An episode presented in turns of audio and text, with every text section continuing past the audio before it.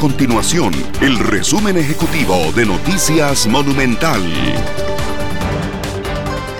Hola, ¿qué tal? Les saluda Randall Rivera, director de Noticias Monumental. Costa Rica registra hoy 705 casos confirmados por COVID-19. Se trata de 8 casos más en las últimas 24 horas, mientras que se suman a la lista de recuperados 19 personas. En total son 306. Eh, también se suman 8.356 descartados, 12.729 muestras totales y 6 personas fallecidas. De las personas contagiadas hay 336 mujeres, 369 hombres y se amplía en uno la cantidad de cantones donde hay personas contagiadas para llegar a 60. La ministra de Educación Pública comentó hoy en la conferencia de prensa que aún no se tiene una fecha prevista para el regreso presencial de los estudiantes a las clases.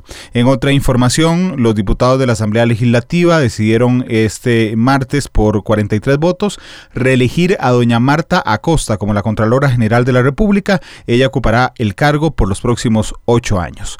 Recuerden seguirnos en nuestras redes sociales, arroba monumentalcr en Twitter, Noticias Monumental en en Facebook. Hasta luego. Nuestro compromiso es mantener a Costa Rica informada. Esto fue el resumen ejecutivo de Noticias Monumental.